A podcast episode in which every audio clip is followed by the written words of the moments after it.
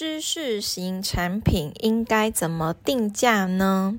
其实因为会有不同的市场跟定位嘛，所以很难去说到底应该确切要怎么定。那今天会有这个主题呢，是因为有一句话对我影响很深，就是当你觉得，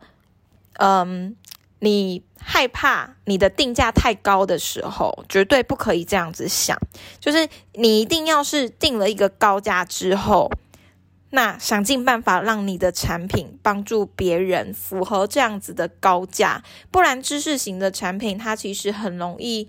就是没有一定的公道价的那种感觉，那我会有这样子的启发。我重新想到了这句话，是因为我最近在做一个写作打卡群。那因为写作打卡群其实跟外面的老师上课不太一样，写作打卡群它主要其实是希望可以陪伴所有对于写作有兴趣、有需求，可是却常常就是。被生活的琐事给搁置了。例如说，像我自己就一直有想要成为作家或者是出书的梦，可是我却发现说，写作却不是我的 priority，就是它不是我第一个觉得我应该要做的事情，我才会开始去参加大陆的一个写作一百天写作群。我就是希望。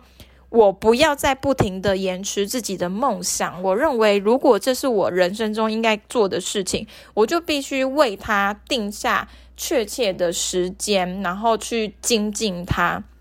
我才会有这样子写作群的一个。发想，然后我参加完一百天的写作打卡之后，我发现，就算我没有真的每天都打卡完成，我光是这样子，呃，一百天写作群大家的陪伴，然后我去看别人的文章，或者是偶尔写作群里面，他也会发一些讯息，就是有关写作主题相关的出来，你就会发现，其实潜移默化之中，你的看这个。世界的角度开始变得不一样了，我才发现原来环境的力量、跟陪伴的力量，还有坚持是这么有威力的一件事。可是大家常常会在最前面的时候，可能看不到一个成果，看不到自己呃写作为了什么，然后开始会花很多的心思去质疑自己到底为什么要做这件事情。其实这就是你的梦啊，只是因为这是一个。对你来说重要，但是它不是那么紧急的事情，所以你总是会延迟它。那，嗯，我最近就是做了这个打卡群，其实我已经带领大家打卡。三十天，第一群已经在昨天的时候结束了。那接下来呢？我想要做第二群，然后因为我已经有了第一群二十几个人陪伴我一起这样子写作打卡，我发现有的人他们在第一天、第二天就会觉得哦，帮助很大诶，然后。或者是他们开始觉得自己看事情的角度不一样，或者是很大部分的人他们是在经营自自己的品牌、个人品牌跟社群的，就发现说只是做了一个礼拜，可是社群好像整个都活络了起来。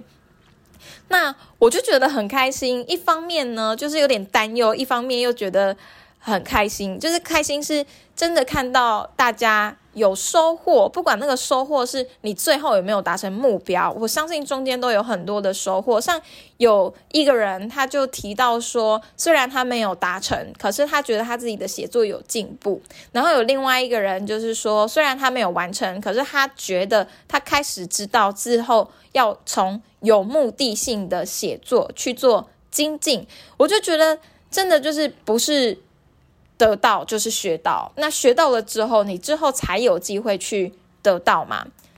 好，所以为什么呃，另外一个担忧就是说，我其实因为是我主揪，所以我有点害怕自己嗯给的不够多，可是这就很容易迷失。就是其实我在这个写作群，我想要扮演的是导游，是陪伴者，然后是呃互相分享。讯息的人，可是我不是一个老师，我绝对绝对不是一个够格去当别人的写作老师的人。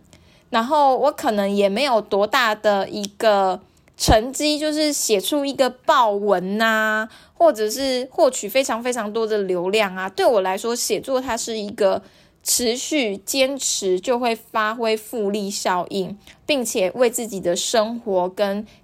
幸福感带来改变的一件事情。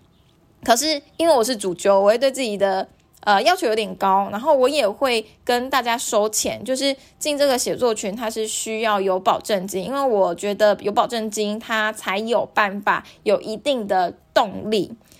常常人家就是说嘛，就是免费的其实是最贵的，因为你会发现你不停的在做免费的事情，可是因为你没有付出，所以就会变成说没有什么。约束力的感觉，像我们其中有一个小朋友很可爱，不是小朋友来，就是弟弟，他就说，呃，他发现这个有收费呀，果然会让他有一点动力，也就是因为我们都是在十二点前，你就要完成打卡，那他其实已经十一点多，他就想说，哈，今天可不可以放弃？可是他就想到了他有交保证金，那个保证金其实不多，可是他还是会有一定的约束力，我觉得这就是达到。这个写作群帮助大家坚持的一个效果。可是呢，虽然我知道自己的定位是导游，是陪伴者，我还是会很希望尽可能的提供给大家。那我的第二群其实呢，就因为有多提供不同的服务，例如说，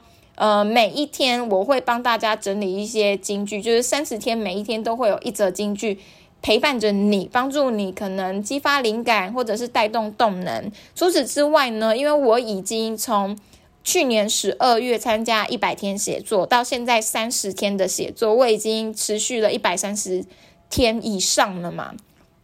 我其实有一些新的感想，就是关于，嗯，怎么坚持下去啊？没有动力怎么办啊？不知道剖什么怎么办？或者是？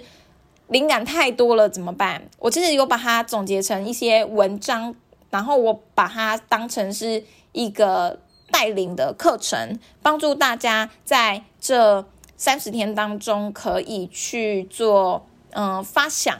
跟陪伴的角色。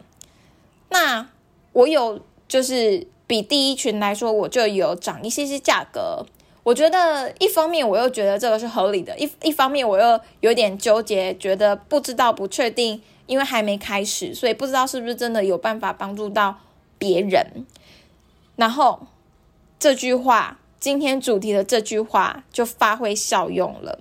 我就一直在那边纠结。可是呢，我就应该要有一个气魄，就是告诉自己说，其实呢。价格不是问题，价值才是问题。那你一定要先定了高价之后，你才会对自己有一个高标准，然后想尽办法让自己的呃产品是价值超过于价格的。所以呢，嗯，我觉得这个观念对。刚开始想要产出产品，尤其是知识型产品的人，是一个非常好的 mindset，在这边分享给大家。